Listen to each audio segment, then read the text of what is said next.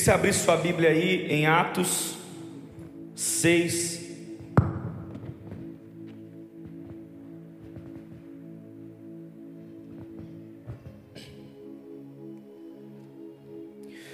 Pode entrar,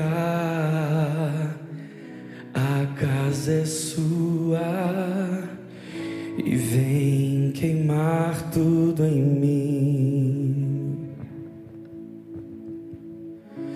Pode entrar,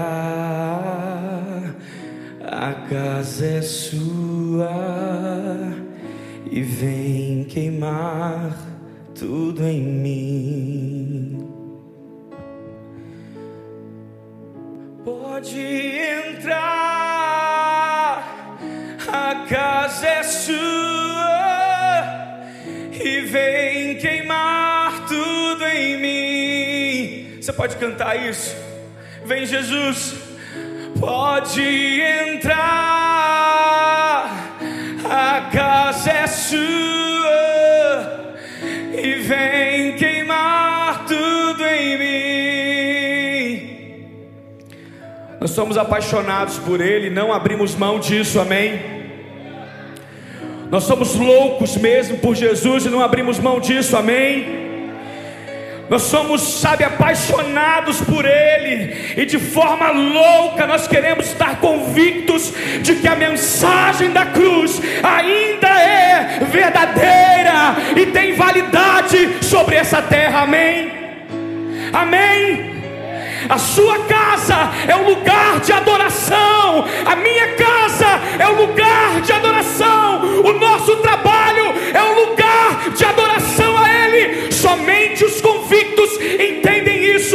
se eu falo para apaixonados, eu sei que essas palavras vão atingir e guardar em seu coração.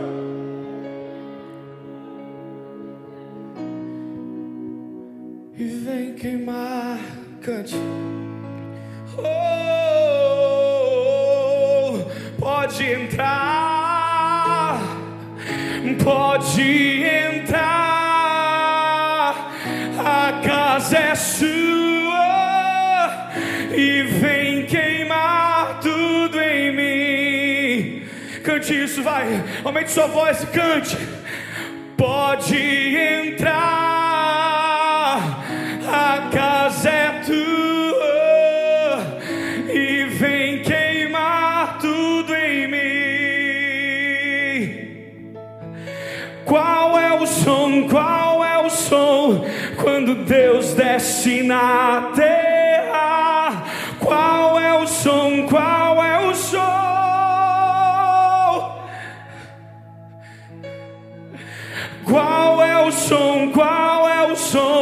quando Deus desce na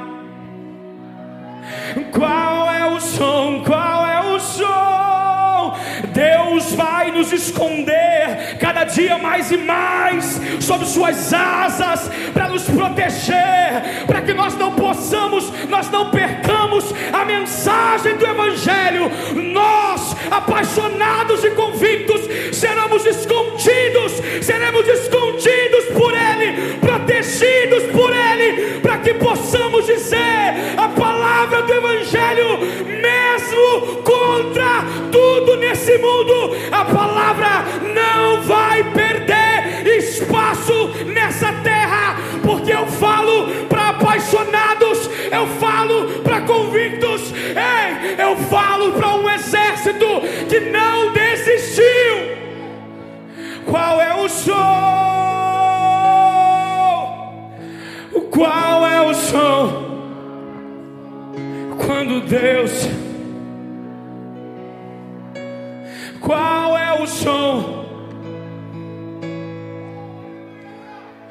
Esconda-me em ti, esconda-me em ti, Vante, nas asas.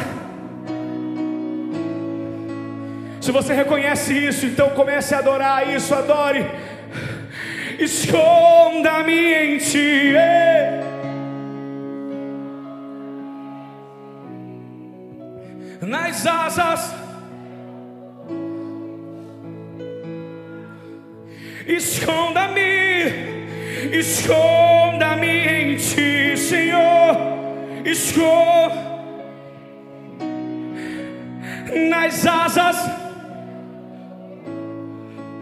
Oh, Jesus, esconda-me em ti, esconda-me em ti,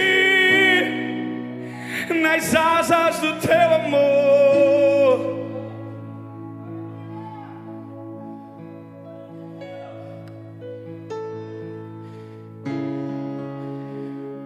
Quando a multidão, boa parte dos que ouviam Jesus, ficou chateada com a palavra dura que ele dava, resolveu ir embora. Gente, entenda uma coisa: pessoas maduras, pessoas convictas na fé, não ficam chateadas, não vão embora quando a palavra é dura porque entendem que a dureza da palavra é sustento para os nossos alicerces espirituais da fé. Um guerreiro que entende a sua convicção, ou seja, que entende o seu propósito e é convicto no reino, não fica preocupado quando a palavra é dura, não digo palavra só de mensagem, mas quando você vê na palavra algo que repreende você, algo que repreende a minha vida.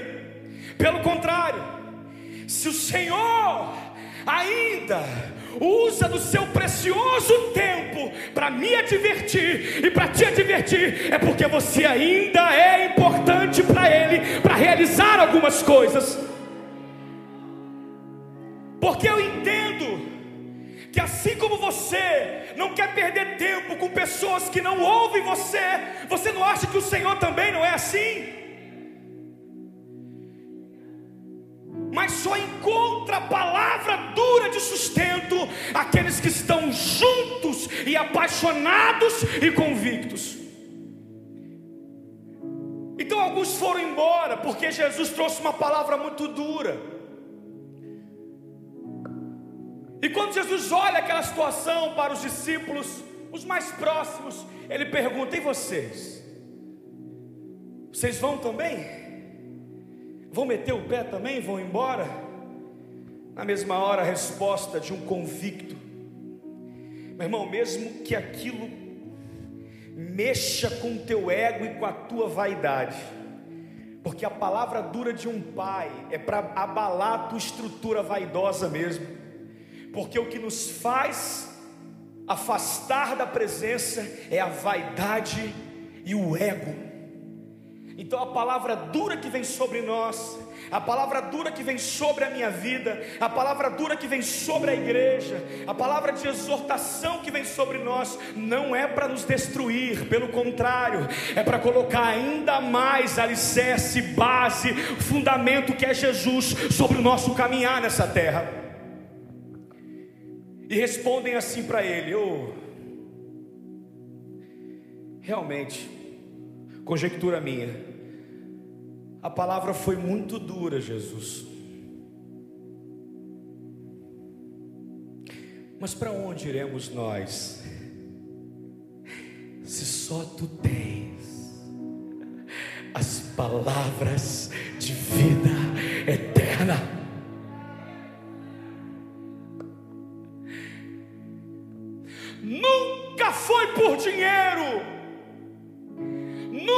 Foi por tesouro dessa terra que nos apaixonamos por Ele. Sempre foi pelo que Ele causou em nós, pelo que Ele causou em você, pelo que Ele causou em você, uma paixão que o mundo não entende, mas que traz uma convicção que me faz dizer: Senhor, haja o que houver, eu preciso permanecer firme. Convicção. Guarde essa palavra. Uma palavra conhecida, mas esquecida. Uma palavra popular, mas ignorada. Porque muitas vezes só estamos convictos, talvez, naquilo que traz prazer às nossas vidas. Mas entre prazer e intimidade, eu prefiro ficar com intimidade. Porque o prazer muitas vezes é aquilo que vem e passa rápido. A intimidade, posso até ser exortado por aquele que me ama, mas ele nunca vai deixar de ser íntimo meu. A intimidade, ela está envolto num contexto de fidelidade. Para chegar, vou dar um exemplo muito chulo aqui, gente. Os locais de promiscuidade, locais de prostituição. Muitas pessoas procuram esse lugar, lugar não é para intimidade, é para prazer. Intimidade é o que é gerado num casamento abençoado. pode muitas vezes não ter prazer naquele dia, porque deu aquela, aquela, aquele atritozinho de leve, mas nunca vai faltar fidelidade, porque aquele contexto é de íntimos. Prazer é aquilo que vem e vai rápido, intimidade é aquilo que vem e fica, e por amor a você, eu renuncio às minhas vaidades, os meus desejos, para continuar íntimo de ti. Então, aí o ambiente de intimidade é um ambiente muito seguro. Mas para entender e chegar nesse ambiente, nós devemos nos desconstruir daquilo que recebemos dessa terra, desse mundo. Nós precisamos nos despir daquilo que o mundo nos apresentou, para entrar num ambiente totalmente diferente, na qual não é a minha vontade, não vivo mais eu, mas Cristo vive em mim. Se Cristo vive em mim, e eu entendo que Ele vive em mim, logo eu sei que o meu corpo é templo do Espírito Santo. Se eu sei que o meu corpo é templo do Espírito Santo, o meu andar, o meu falar, o meu agir transmite mensagem. Tudo que eu faço transmite uma mensagem.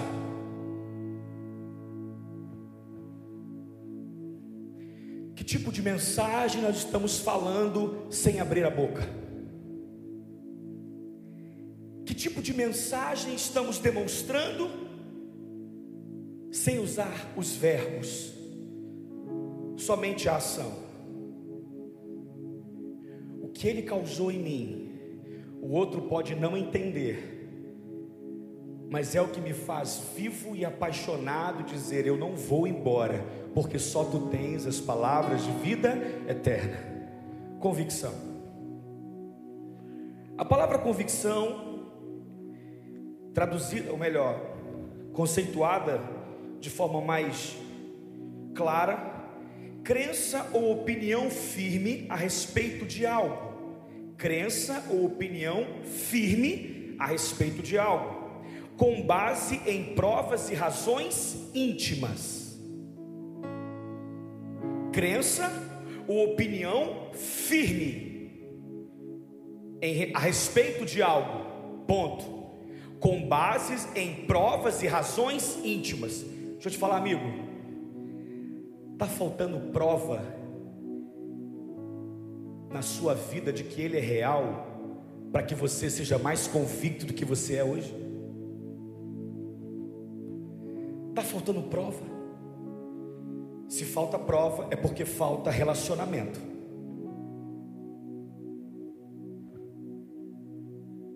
Se eu ainda não sou convicto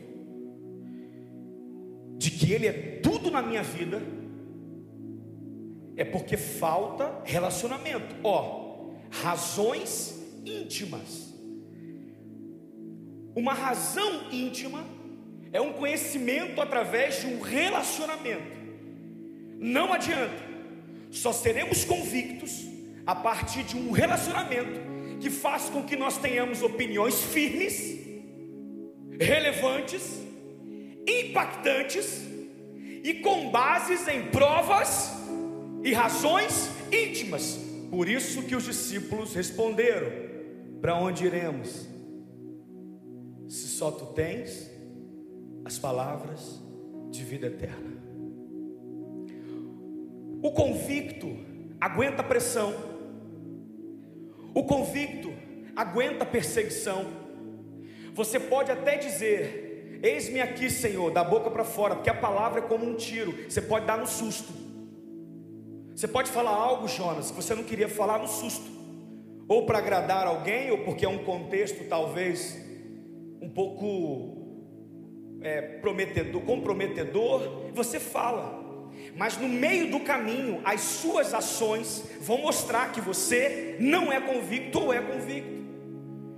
Porque o convicto, ele é alimentado daquilo que ele experimentou. E quem experimenta os milagres de Cristo, os sinais da presença de Cristo, não consegue viver em outro lugar a não ser em razões íntimas. Não dá para falar, talvez, aquilo que nós não queremos, porque através desse relacionamento, Felipe, nós passamos a ser verdadeiros, não importa, podem pagar, mas eu não vou mentir, eu não consigo, eu sou convicto no que Ele tem para mim e para você. O convicto, com Ele não tem negociação, não tem plano B, não há plano B para os convictos, só existe o plano J, o plano Jesus. Nós não abrimos mão da palavra do Evangelho, da palavra verdadeira, em qualquer momento, porque há em nós uma convicção. Convicção é uma opinião firme. Para chegar nesse nível, de ter uma opinião firme, precisa ter muito relacionamento. E o relacionamento, a Bíblia, sabe, a, a, a história é tão linda e favorável a nós, que com a morte de Jesus, o véu foi rasgado de alto a baixo. O véu do templo, agora nós temos livre acesso ao Pai. Não precisa mais ter medo, como o povo tinha medo no Antigo Testamento, de se aproximar de Deus. Tanto é que o povo fazia o que? Colocava toda a expectativa em Moisés. Vai lá, Moisés, sobe e fala por nós. O povo tinha medo de se relacionar com Deus. Por quê? Porque aquele que não é convicto, acha que o poder e o soberano, a soberania de Deus é para nos destruir. Pelo contrário, por isso que o mundo fala que nós temos que Deus é ciumento demais. As pessoas que não conhecem o Senhor, não. O seu Deus tem muito não. O seu Deus tem muita regra. O seu Deus, é claro, era a mesma coisa que o povo que andava com Moisés pensava. Eu não vou subir, não, porque esse Deus aí só dá para destruir. Ei, o poder dele, pelo contrário, é para fazer com que eu e você com que a nossa casa se mantenha de pé. Quem não se relaciona tem medo. E acaba não se aproximando muitas vezes por achar que é um Deus cheio de regra. Ô oh, meu irmão, se eu sou convicto, eu entendo que a palavra que é liberada para mim é para eu obedecer, não é para me destruir. Pelo contrário, ei, esse não de Deus que muitos acham que é o não de um Deus autoritário, de um Deus, sabe, de um Deus agressivo, de um Deus, sabe, de um Deus que, que só está ali para poder mostrar o poder pelo poder. Não, não, é o poder pelo amor. Esse, esse não de Deus que eles têm medo lá fora é um não de proteção. Eu prefiro ficar muitas vezes com o não de Deus do que com o sim e com os aplausos do mundo sobre a minha vida, porque o aplauso do mundo, sabe o que acontecia? O Coliseu aplaudia a morte dos cristãos, mas tenho certeza que os aplausos do mundo é porque você está indo para o abismo, e o não de Deus é para dizer convicto: aceita, vem, que eu te protejo. Nós vivemos um tempo muito difícil, gente. Nós vivemos num tempo em que não dá mais para ser raso. Não dá para ser morno, vai ser vomitado. Não tem como dizer, não dá, não dá para brincar de ser crente. Não dá para brincar de ser, não dá, tem que ter convicção, opinião firme. Ninguém está dizendo aqui para você sair brigando com as pessoas lá fora que pensam diferente de você, até porque a Bíblia diz que a nossa luta nunca vai ser contra a carne ou contra o sangue, mas tem uma coisa: os seus exemplos, a sua vida, vai manifestar o que eles precisam saber e conhecer Jesus. A palavra motiva, o exemplo carrega. A palavra motiva, mas é o exemplo que carrega a multidão. E o que nós devemos fazer nesses últimos, nesses dias difíceis, se for preciso, deixa a palavra fluir sobre você, fale menos, mas faça mais no reino do Evangelho, porque a convicção movimenta a nossa estrutura em viver em prol daquele que nos chamou das trevas para a sua maravilhosa luz. Você crê nisso, querido? Se você crê, você pode aplaudir a Ele, porque Ele está aqui com a gente.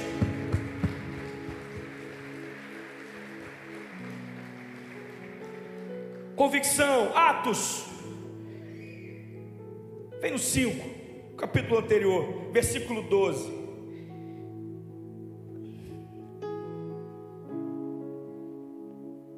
Eu quero falar de um grupo de crentes teimosos. Que só obedecem a Deus. Ei, se as suas palavras forem cessadas, o seu exemplo vira legado.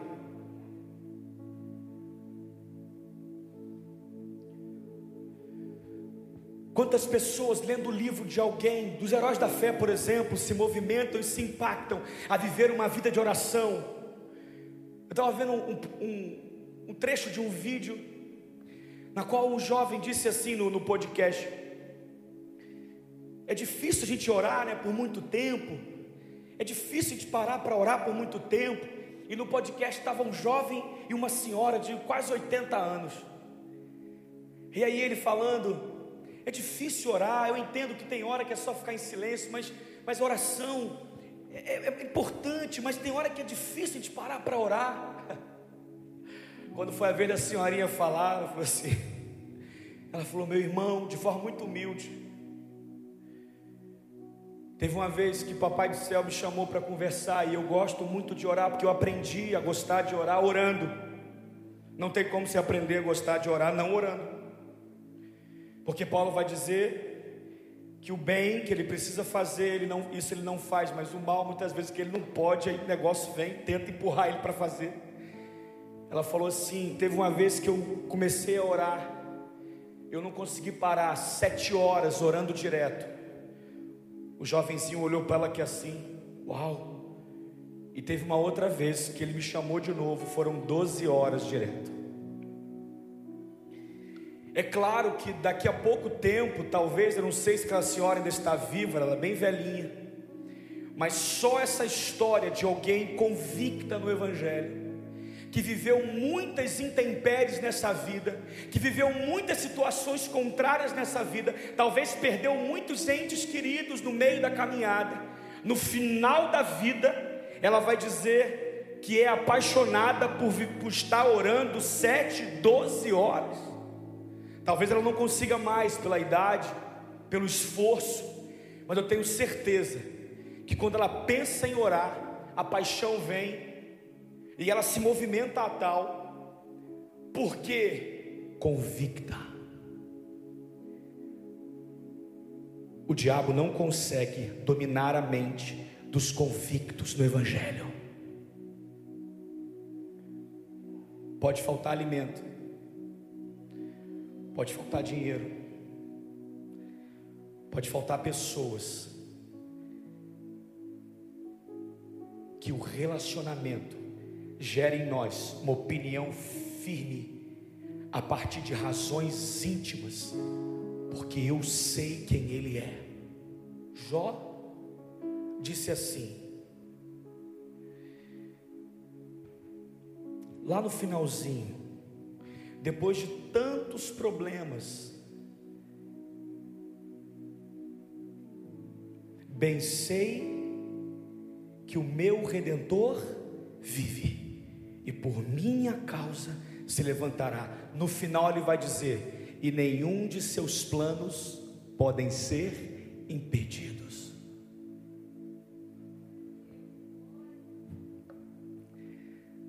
Você consegue hoje, a partir de tantas situações, continuar dizendo, a partir de tantos problemas que nós vemos e até mesmo participamos, olhar para ele e falar assim: nenhum de seus planos podem ser impedidos?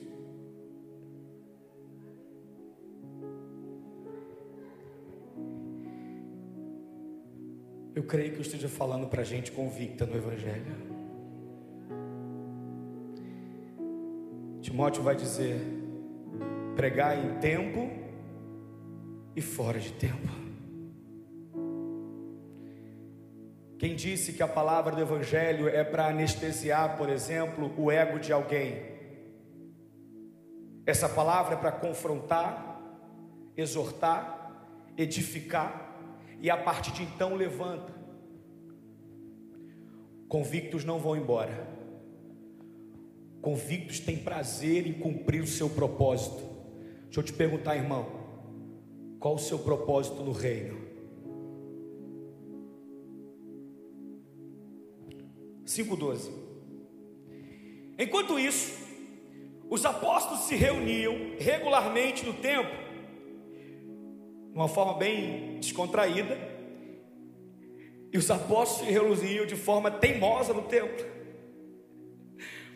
Na parte conhecida como alpendre de Salomão, e Deus operava muitos sinais e maravilhas notáveis entre o povo pelas mãos dos apóstolos. Peraí, maravilhas notáveis é sinal de que alguém via. Alguém que não era apóstolo via, alguém que não era crente via, alguém que não estava vivendo naquela atmosfera, Jonas, via. Logo, se a Bíblia ressalta uma palavra notável, é sinal de que impactou alguém. Primeiro ponto: convictos no Evangelho impactam pessoas.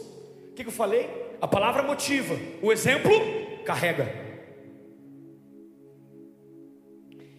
Entretanto, os de fora não tinham coragem de se juntar-se a eles, mas todos tinham para com eles a maior consideração. Convictos, entenda uma coisa. A convicção faz com que nós vençamos a inveja. Alguém convicto não para, porque o outro disse que não vai dar certo. Alguém convicto se alimenta da imagem do futuro, daquilo que você sabe que Deus tem para você. Então a convicção faz com que a gente vença a inveja e as palavras contrárias. Vamos trazer isso para o lado humano, profissional da coisa. Quantos sonhos, ou melhor, o seu sonho profissional, a luta pela faculdade ou pelo concurso, pelas coisas que você deseja fazer, tu estava tão convicto, tão convicto, tão convicto, que ninguém conseguiu desmotivar você a ponto de fazer parar. Só que no meio do caminho, eu acredito que Deus deixa a gente se encontrar com pessoas que nos admiram, não simplesmente por vaidade nossa, mas pessoas que consideram a gente. Da mesma forma que existem pessoas que não vão acreditar em nós, Existem pessoas que vão dizer que estamos fazendo uma coisa de louco, sem sentido, tentar levar as pessoas aos céus, parece um negócio meio doido, fora de um, de um tempo materialista, natural das coisas. Vão ter pessoas que vão considerar e respeitar a gente. Entenda uma coisa: o respeito vem a partir daquilo que nós somos,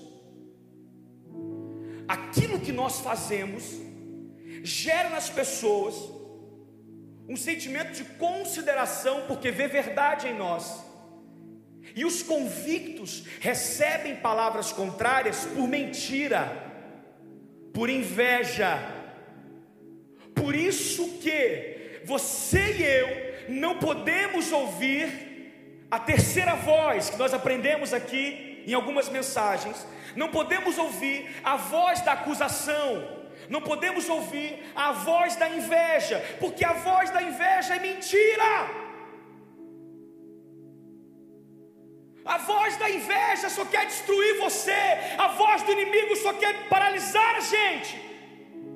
Só que aqueles que não têm convicção acreditam na voz da inveja. Mas Deus, por sua infinita misericórdia, faz com que eu e você nos deparemos com pessoas que são impactadas pela verdade que sai em nós. Pessoas que consideram a gente não para bajular o nosso coração, mas para dizer: não para, porque eu estou vendo que você é um exemplo de fé. Da mesma forma que tem pessoas que vão dizer: é fogo de palha. Vai acabar rapidinho, Joel. É fogo de palha. Eu já vi outras vezes ele tentar fazer isso. Na empresa, eu já falei, fecha essa loja. Eu já falei, sai daí. Para com isso. Quantas vezes, ei, da mesma forma, que essa voz da mentira, porque é mentira, porque você sabe quem você é em Deus convicto. Você sabe que você é em Deus. Da mesma forma que vem, Deus apresenta, deixa vir a nós pessoas que têm consideração e diz: Olha, não para não, porque o teu exemplo de vida está arrastando um grupo aí. Esse grupo não se manifestou ainda, porque eles estão bebendo da fonte de Jesus através do que você está falando e do que você está fazendo. Ei, talvez você seja aquela pessoa que nunca converteu alguém no sentido material para Jesus diretamente falando falando, mas de forma indireta. Muitas pessoas procuraram Jesus porque viram você, viram seu jeito de falar, viram seu jeito de agir, viram seu jeito de cuidar de pessoas, viram a sua forma de tratar a sua família. Os convictos sabem que tudo que eles fazem aqui é relevante, tem sentido porque nós não estamos aqui por causa própria, Karine. Não estamos aqui por causa própria, estamos aqui por uma causa maior ainda, porque eu entendi a palavra que me fez convicto no Evangelho.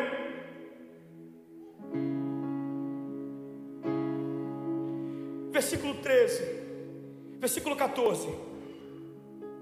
E depois que essas pessoas convictas, ou melhor, que consideravam, viam, olha só, e o número de crentes era cada vez maior, tanto os homens como mulheres criam no Senhor, e o grupo crescia cada vez mais. Traziam gente doentes em camas, em macas, para as ruas, a fim de que pelos pelo menos a sombra de Pedro cobrisse alguns desses, enquanto os apóstolos passavam e das cidades vizinhas de Jerusalém vinham multidões trazendo os doentes e aqueles que eram atormentados pelos espíritos imundos, e cada um deles era, cura, era curados. O sumo sacerdote e todos os que estavam com ele, membro do partido dos saduceus, reagiram com inveja e prenderam os apóstolos, pondo-os numa prisão pública.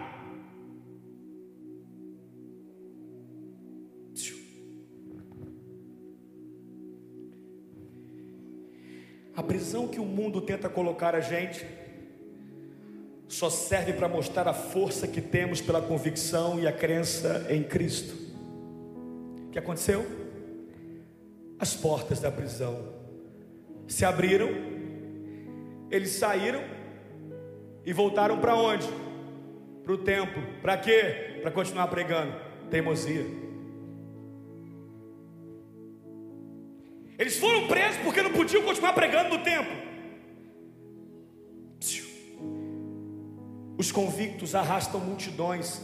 E sabe que o inferno tem medo? Dessa multidão fortalecida por aquilo que tem em Cristo, essa fé. Sabe por quê? Que o diabo tenta isolar a gente essa doença do século, a depressão que tem, tem atingido os nossos jovens cada vez mais cedo, sabe por quê? porque isola as pessoas e sabe que sozinho você é frágil. Sozinho você muitas vezes não se alimenta do, de você porque você não tem vontade de mais nada. O diabo insiste em nos afastar por conta disso. Mas o Evangelho, acreditar no Evangelho, é poder de transformação. Quando eu sou transformado e convicto, a primeira coisa que eu quero fazer é me, me juntar a pessoas para falar o que eu recebi. Quando Jesus pregou, é, Jesus curou aquele endemoniado de Gadara.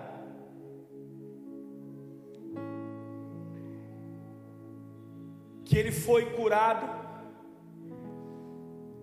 ele ficou tão impactado que ele queria seguir Jesus. Jesus falou o quê?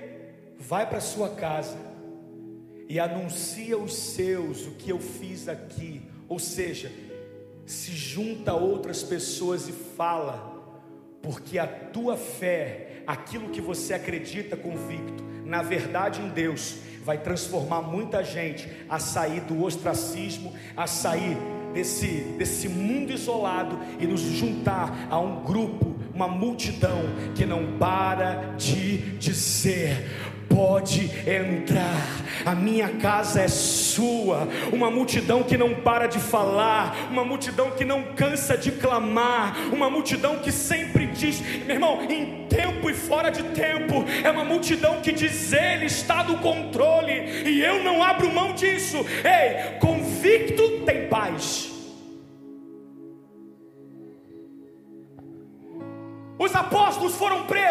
Pregando. Depois que foram soltos de forma misteriosa para os homens, mas de forma poderosa e real por Deus, poderiam, sabe fazer o que? Meter o pé, meu irmão, sai daqui porque vão te matar. Os apóstolos poderiam ir embora, vão embora, vamos espalhar, cada um para um lado, cada um para uma cidade, e ó, vamos vazar porque eles vão matar a gente. Se nós voltarmos para lá, eles vão pegar a gente. Sabe o que eles falaram? voltaram para lá de novo, continuaram pregando. Pastor Sérgio, sabe o que eles falaram? Nós só obedecemos a Deus. Sabe por que, que muitas vezes as pessoas falam que a obediência a Deus talvez é desobediência a esse mundo que insiste em tirar o poder da palavra de Deus? Sabe por quê? Por conta de inveja, porque não consegue levantar ninguém o mundo levanta por medo, Jesus levanta, sabe por quê? Por uma transformação real de relacionamento por amor. Tem pessoas lá fora que não abandonam muitas vezes outros credos, outras religiões por medo. Jesus nunca ameaçou ninguém. Ele só falou uma coisa: Eu sou o caminho, a verdade e a vida. E ninguém vem ao Pai a não ser por mim. Se você quiser vir, eu sou o pão vivo que desceu do céu.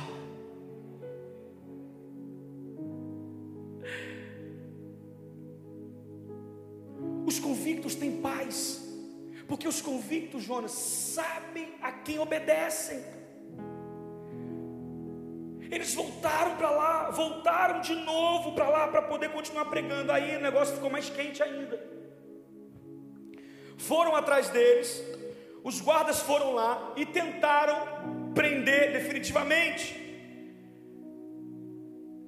Aí um tal de Gamaliel vai dizer: Ó, deixa esses caras aí, não, não mata ninguém, não. Ó, um homem que pertencia ao sinédrio, inteligente, já sabia quem eram os apóstolos, quem eram os convictos. Tu só vai ser paralisado se Deus quiser.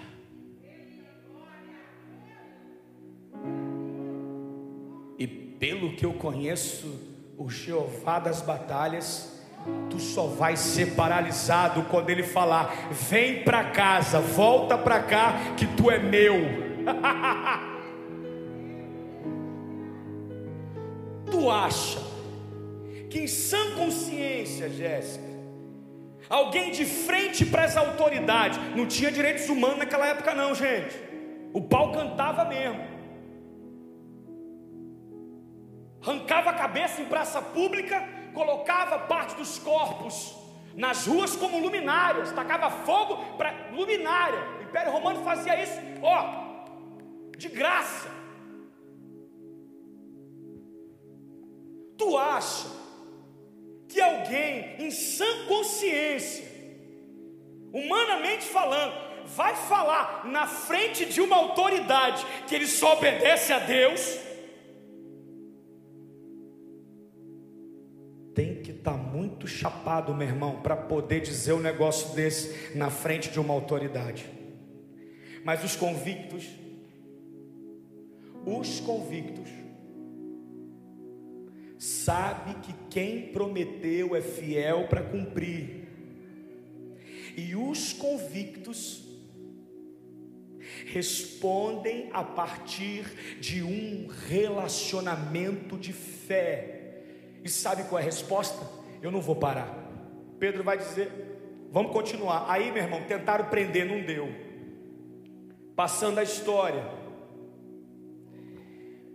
não conseguiram prender os caras, não conseguiram paralisar os caras, e vindo multidão, e vindo multidão, e vindo gente, e vindo gente, e entrando gente nesse contexto de crentes, e entrando gente, e as pessoas trazendo os, os, os, os enfermos, trazendo os, os, as pessoas para serem libertas, sabe? E vindo gente, vindo gente, até que então os apóstolos falam: Ei, convicto, tu vai ter trabalho, hein? Tu vai ter trabalho. Tem uma canção, a pastora Adriana vai lembrar dessa canção, deve ter cantado muito na adolescência dela. Quem tem posto a mão no arado não pode mais olhar para trás, pois quem no arado põe a mão, trabalho certo e perto, tem serviço e proteção lança a semente, espalha pelo chão. Aí a Adriana canta o restante depois. Você lembra, pastor, o restante? Como é que é? Vem cá. Lembra não? Olha, gente.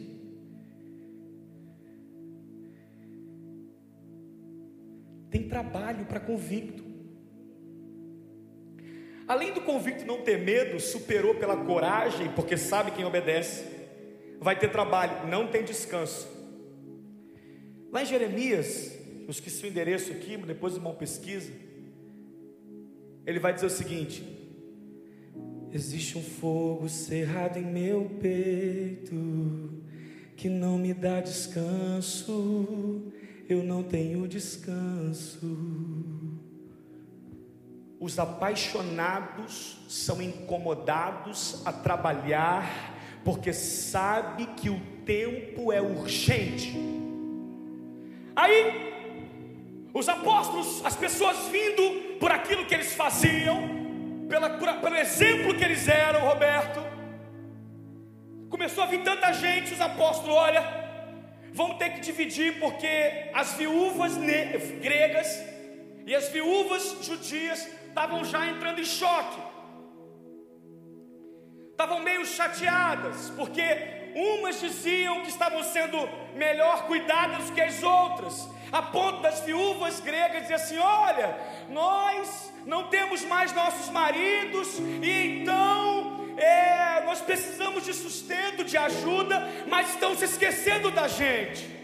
E os apóstolos, vendo tudo aquilo, pensaram: nós não podemos parar de pregar o Evangelho, mas essas mulheres precisam ser abençoadas em alimentos, em sustentos. Elas não produzem mais, elas não podem mais trabalhar, elas não podem mais, sabe, trazer o próprio sustento, mas os apóstolos preocupados em continuar levando a palavra, porque era urgente. Ei, meu irmão, se naquela época, há dois mil anos, eles diziam que breve voltaria o Salvador, imagine eu e você agora, falamos o que?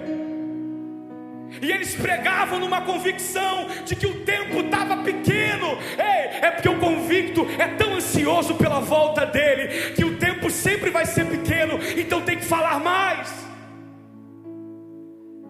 Os apóstolos preocupados, e agora? Vamos continuar avançando ou vamos cuidar? Já sei. Vamos separar alguns homens, e aí nasce o ministério diaconal.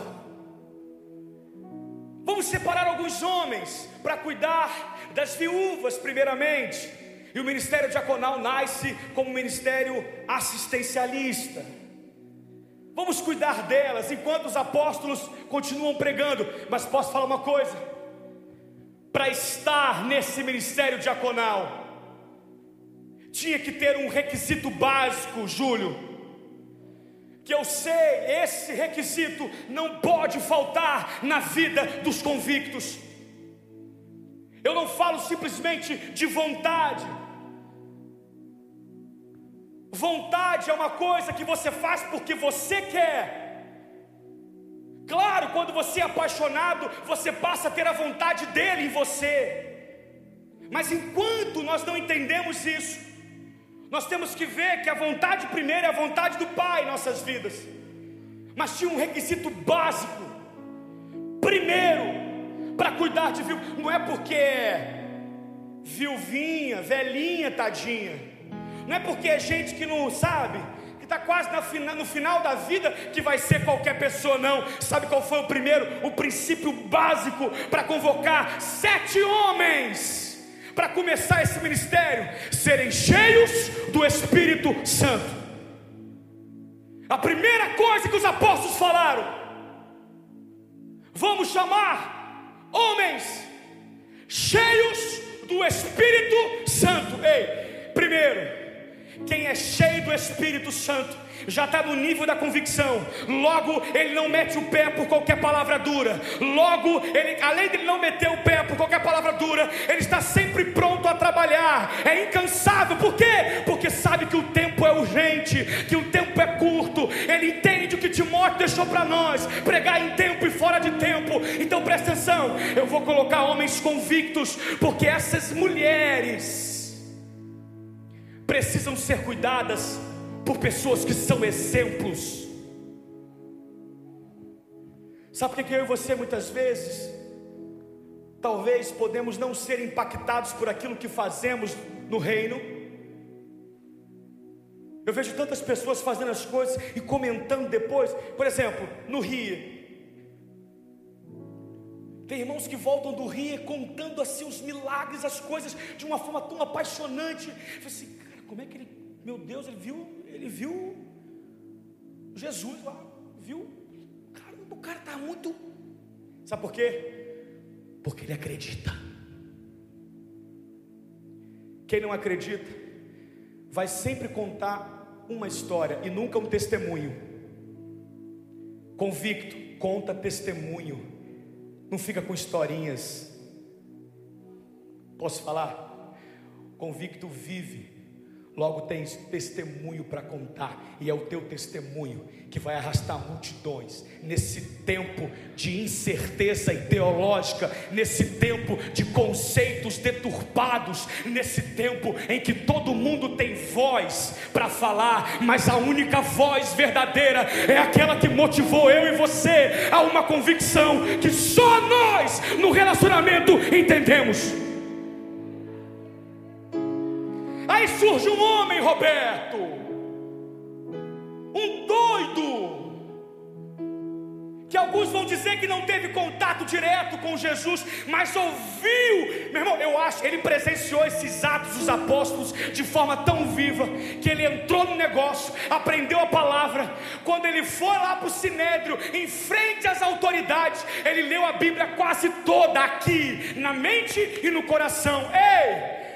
A tua palavra escondi, guardada no meu coração, para que eu não peques contra ti. Os convictos têm prazer na lei do Senhor, e nessa lei eles meditam de dia e de noite. Esse homem que você conhece, segundo os historiadores, ele é chamado do primeiro mártir cristão, Estevão.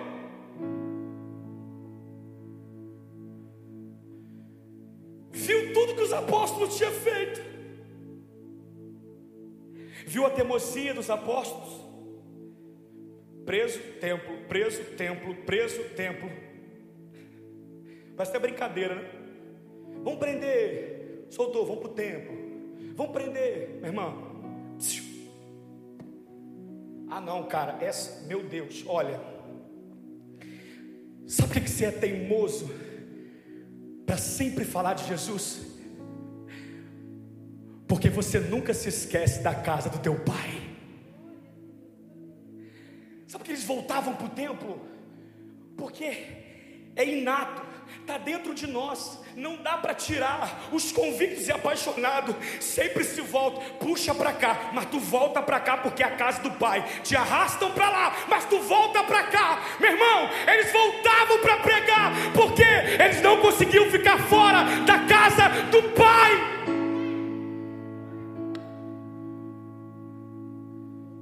Ah, agora, agora tudo faz sentido. Agora as peças se encaixam.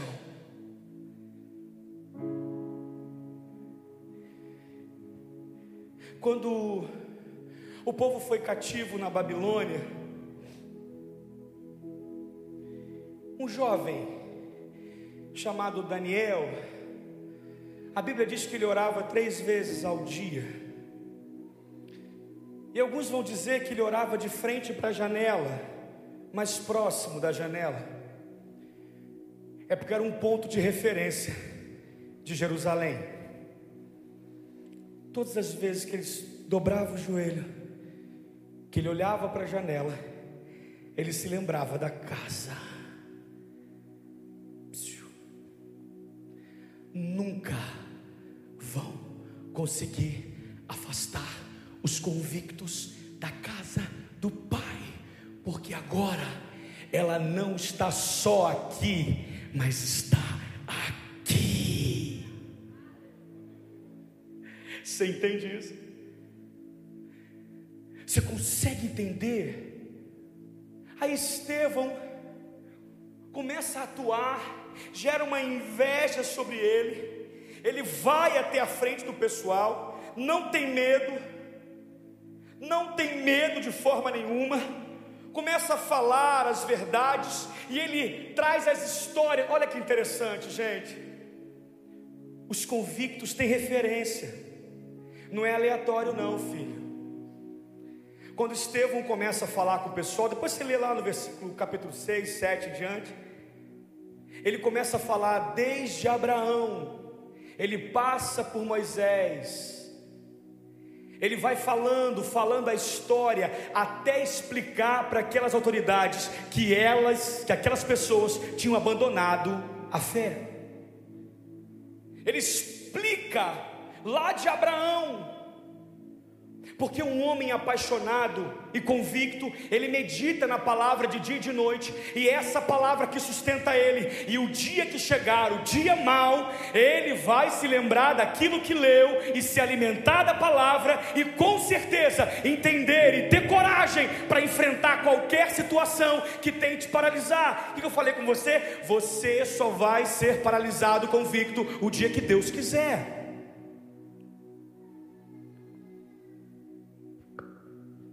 Até que então não aguentam mais argumentar com Estevão, e ele é sim uma resistência. Chega no final, vão sentenciar ele à morte. Apedrejam ele,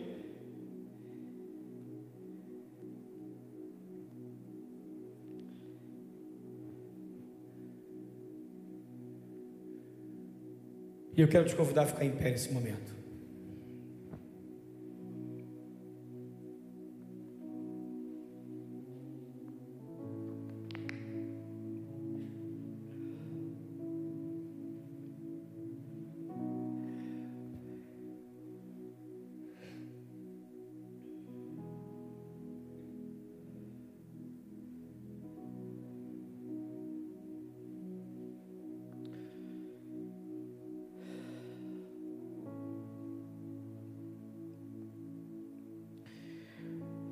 Capítulo 7 de Atos,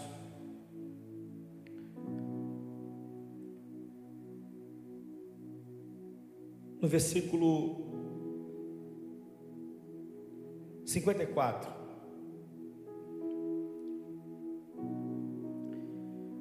Ai. Se o louvor quiser vir, Johnny, por favor. Eu queria que você lesse aí na sua Bíblia do 53 até o 59. Leia aí, por favor. Na sua Bíblia aí, silenciosamente.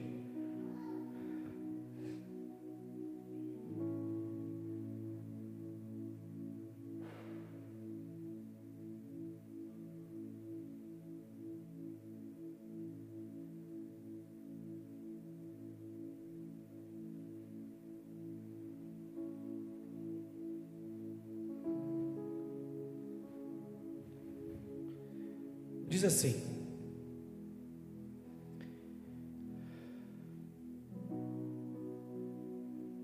Quando o povo voltou do cativeiro, Jorge, e Esdras foi responsável por organizar novamente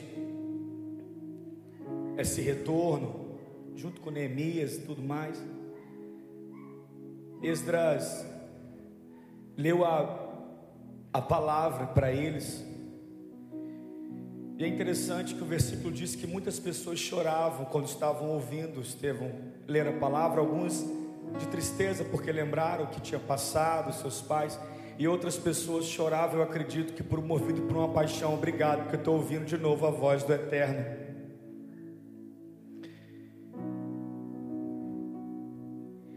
Olha aqui, o que, que o convicto transmite? Eu disse a você: convicto, convicto tem coragem, convicto tem autoridade, e autoridade não é imposta, ela é estabelecida. Aquilo que vê em você, não por aquilo que você faz, nunca vai ser imposta e sim reconhecida. As pessoas reconhecem quem você é no reino, entenda isso. O convicto, ele é corajoso, tem autoridade, é fiel, anda por testemunho e não por história simplesmente,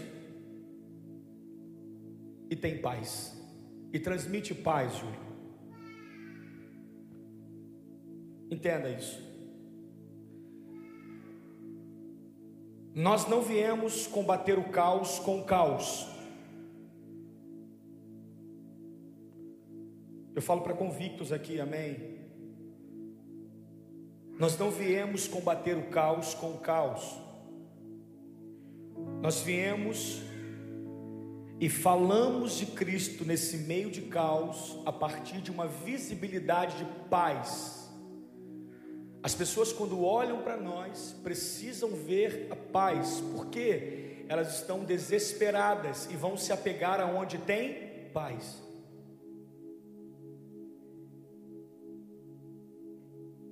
Estevão simplesmente, essa foi a revolta de algumas pessoas com Jesus.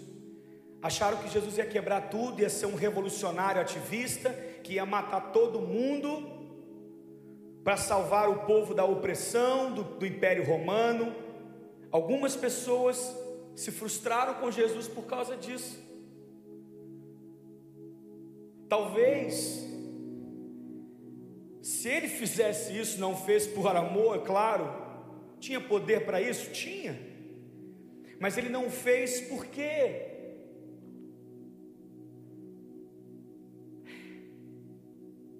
Ele, acima de tudo, é a paz que excede todo entendimento.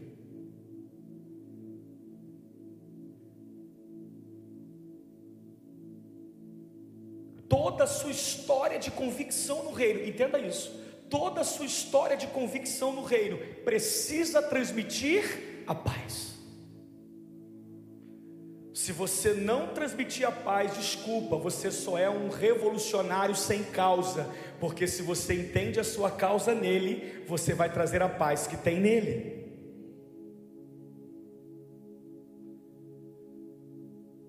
Se a tua vida A tua convicção no Evangelho é arrastar as pessoas por medo nesse mundo de caos e não se resume a paz, corajoso, convicto, fiel, íntimo e propagador da paz. Se não vier a paz, desculpe, irmãos, você está entendendo a mensagem do Evangelho de forma equivocada. A Bíblia diz o que, pastores?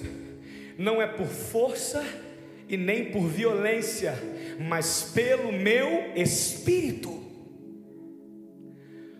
Tudo que nós fazemos não é por violência. Ah, mas tem um versículo que fala que o, que o reino, enfim, é tomado, enfim, a força. Não, não, é a força da perseverança, da insistência, da coragem, da convicção. Mas vamos nesse exemplo de homem aqui de Deus. Estevão, depois de tudo que fez, foi apedrejado, morto. Olha só, 54. Os líderes judaicos ficaram ardendo em raiva com a acusação de Estevão e rangiam os dentes de fúria, porque Estevão foi verdadeiro, os convictos são verdadeiros. Os convictos não falam algo simplesmente por força de um patrocínio.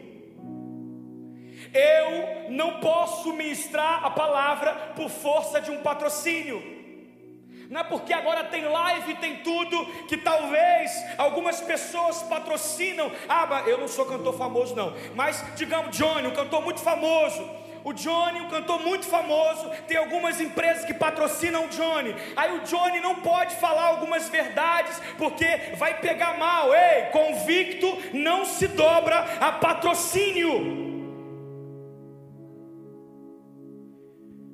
Não é verdade. Aí você vem, os líderes judaicos ficavam ardendo em raiva com a acusação de Estevão e rangiam os dentes de fúria. Mas Estevão, cheio do Espírito Santo, olhou para o céu e viu a glória de Deus e Jesus em pé à direita de Deus. Então Estevão ainda convidou os acusadores para verem também, tipo assim, ei, se vocês verem, vocês vão mudar o pensamento de vocês com relação ao que vocês estão fazendo. Estevão poderia ir contra, poderia, poderia partir para a força do braço, poderia, poderia fazer, sabe, falar algumas coisas assim, sabe, ei, eu vou, agora eu vou acabar com eles. Eu tenho uma multidão aqui que é favorável a mim. Eu vou convocar essa multidão e nós vamos fazer um quebra-quebra aqui. Ei, o evangelho nunca foi para quebra-quebra. O evangelho foi para reconstruir. Vamos reconstruir as famílias destruídas pelo mundo e pelo inferno. O evangelho veio para reconstruir Ei, as pessoas quebradas pelo vício, as pessoas quebradas, sabe, pela prostituição. O Evangelho veio para trazer vida e vida em abundância, convictos. A Estevão, mas Estevão cheio do Espírito Santo, igualzinho o Estevão aqui da igreja, cheio do Espírito Santo olhou para o céu e viu a glória de Deus, Jesus em pé, à direita de Deus. Então disse a eles: Olhem, eu estou vendo os céus abertos e o filho do homem em pé à direita. Mas todos se revoltaram contra ele, taparam os ouvidos e gritaram bem alto, avançaram contra Estevão, arrastaram-os para fora da cidade e começaram a apedrejá-los. As testemunhas tiraram os casacos e os puseram sobre um jovem chamado Saulo. Paulo viu tudo. Saulo, nessa época, viu tudo. Agora que quebra tudo. Agora que.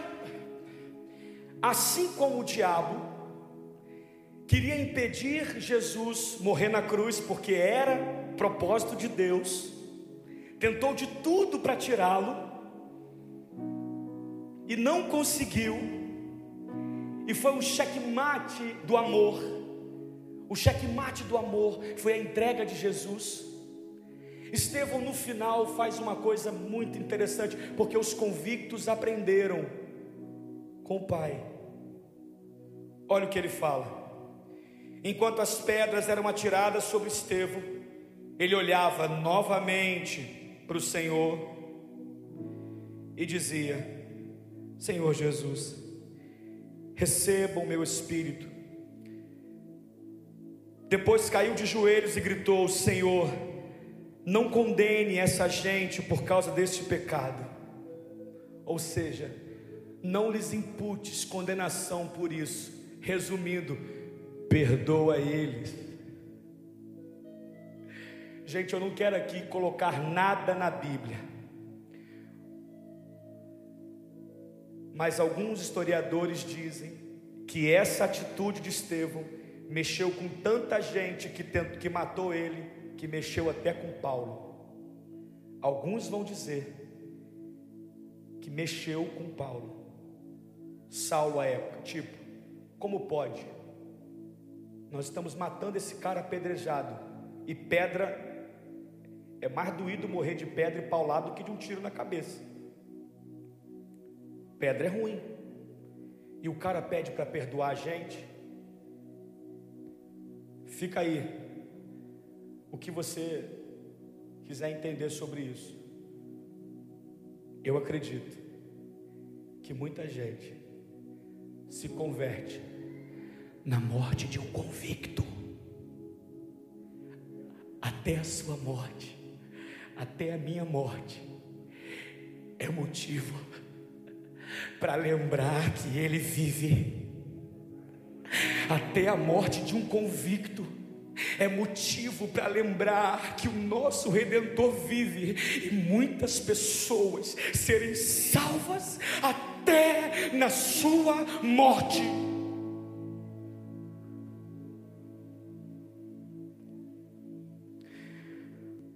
Uma vez, nós fizemos um congresso com jovens aqui na igreja há muito tempo. Não sei se o Jonas participou daquele congresso que foi o dia todo lá na igreja. Não sei se você lembra. Intimidade. Eu pedi a Deus um tema. Eu falei, Deus, me dá um tema. Eu quero resumir essa palavra nesse tema. Tudo que você ouviu, a gente vai resumir agora nesse tema. Salmo 25, 14. Coloca aí pra gente, Bruna.